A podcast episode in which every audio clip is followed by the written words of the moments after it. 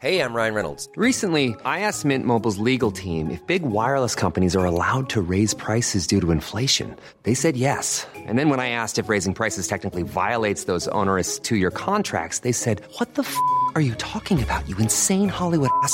So to recap, we're cutting the price of Mint Unlimited from $30 a month to just $15 a month. Give it a try at mintmobile.com slash switch. $45 upfront for three months plus taxes and fees. Promo rate for new customers for limited time. Unlimited more than 40 gigabytes per month. Slows. Full terms at mintmobile.com.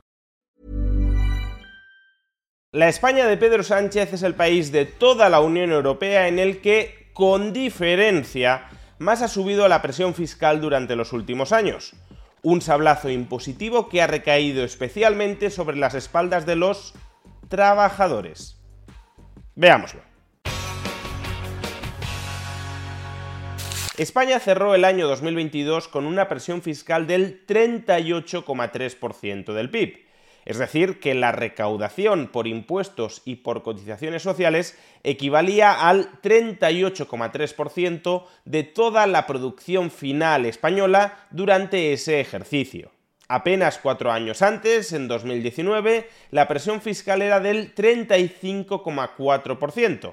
Es decir, que entre 2019 y 2022, años de la legislatura de gobierno PSOE-Podemos en España, la presión fiscal que recae sobre los españoles se ha incrementado en 2,9 puntos porcentuales. Se trata del mayor aumento de la presión fiscal de toda la Unión Europea y con bastante diferencia. Durante ese mismo periodo, en la Unión Europea la presión fiscal apenas ha subido en dos décimas, no en 29 décimas, como ha ocurrido en España, sino en dos décimas. Y en la zona euro ese incremento de la presión fiscal ha sido de 5 décimas. De nuevo, no 29 décimas como en España, 2,9 puntos, sino 5 décimas, 0,5 puntos del PIB. Por tanto, y por hacer números redondos, en el año 2022 el Estado español se apropió de 3 puntos más de PIB de los que se apropiaba en el año 2019. 3 puntos de PIB que hasta el año 2019 se quedaban en manos del sector privado, de las familias y de las empresas y que desde el año 2022 están siendo fagocitados por el sector público. ¿Y a quiénes les arrebata estos tres puntos adicionales de PIB el gobierno tan progresista de PSOE Podemos o de PSOE Sumar que llevamos padeciendo desde hace años en este país? ¿Quiénes son los que le están transfiriendo coactivamente tres puntos más de su riqueza al sector público? ¿Acaso son los ricos españoles los que están pagando muchos más impuestos, motivo por el cual las arcas del Estado están a rebosar? ¿O por el contrario son las clases medias y el conjunto de la ciudadanía quienes están siendo desangrados fiscalmente con mucha más saña desde el año 2019?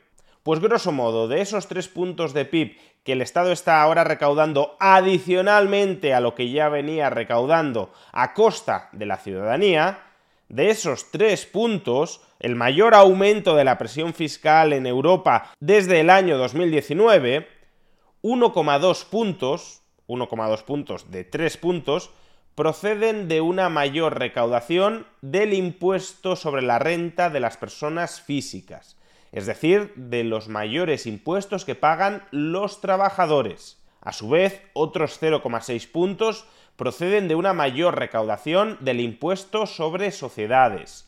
Otros 0,6 puntos proceden de una mayor recaudación del IVA y finalmente, los últimos 0,6 puntos adicionales de recaudación se obtienen de mayores ingresos por cotizaciones sociales. Atención, ¿eh? De esos 3 puntos de recaudación adicional por año que obtiene el sector público a costa del sector privado, 1,2 puntos proceden del IRPF, de los impuestos que pagan los trabajadores, 0,6 puntos proceden de las cotizaciones sociales, las cuales también son una exacción a costa del salario de los trabajadores, y otros 0,6 puntos proceden de la mayor recaudación por IVA, que en su mayor parte es el consumo que efectúan los trabajadores.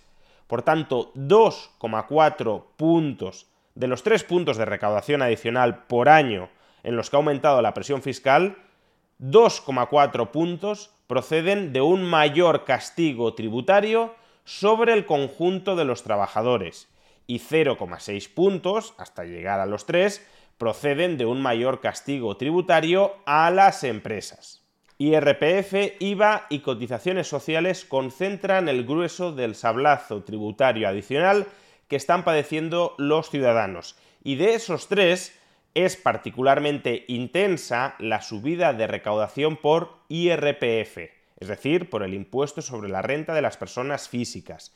¿Y por qué ha aumentado tanto la recaudación por IRPF durante los últimos años? Pues en gran medida como consecuencia de no haber deflactado la tarifa del IRPF ante la fuerte subida de la inflación. El IRPF es un impuesto progresivo, es decir, cuanto más ingresas, más pagas proporcionalmente, no ya en términos absolutos, sino también proporcionalmente. Y esto se consigue con una escala impositiva que es creciente con el nivel de renta cuanto más ingresas en términos nominales, mayor es el tipo impositivo marginal que tienes que pagar dentro del IRPF.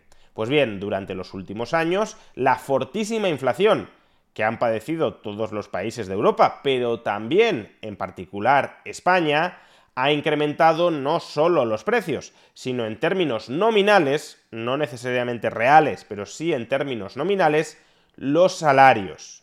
Los salarios nominales han aumentado, aunque lo hayan hecho menos que la inflación y por tanto el poder adquisitivo de los trabajadores o de muchos trabajadores haya caído, pero los salarios nominales han aumentado y esto, a efectos de IRPF, implica que el contribuyente se ha vuelto más rico, más acaudalado, que posee mayor capacidad económica, de modo que una mayor parte de su salario salario nominalmente incrementado ha pasado a tributar a tipos impositivos marginales, no porque en realidad sea más rico, sino porque nominalmente y al no haberse corregido por la inflación la tarifa del IRPF, el sistema fiscal lo toma como más rico y le hace pagar tipos impositivos medios más elevados. Por consiguiente, la mayor recaudación por IRPF no se debe a que las rentas más altas paguen muchísimos más impuestos,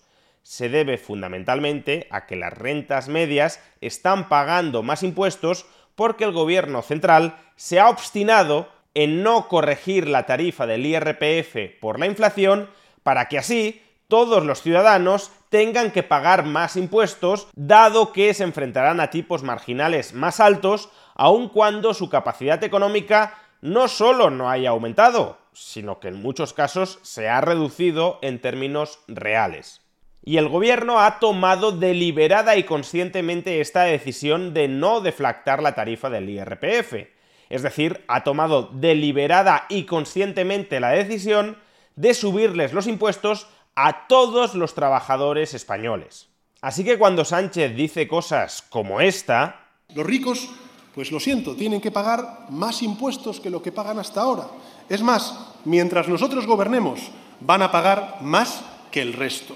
Ese solo es el inmoral caramelo para poder meterle impunemente la mano a usted en el bolsillo.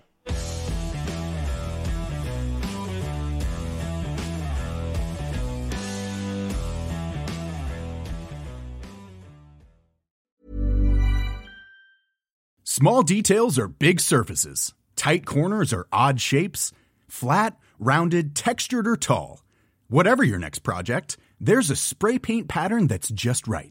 Because Rust new Custom Spray 5 in 1 gives you control with five different spray patterns. So you can tackle nooks, crannies, edges, and curves without worrying about drips, runs, uneven coverage, or anything else. Custom Spray 5 in 1. Only from Rust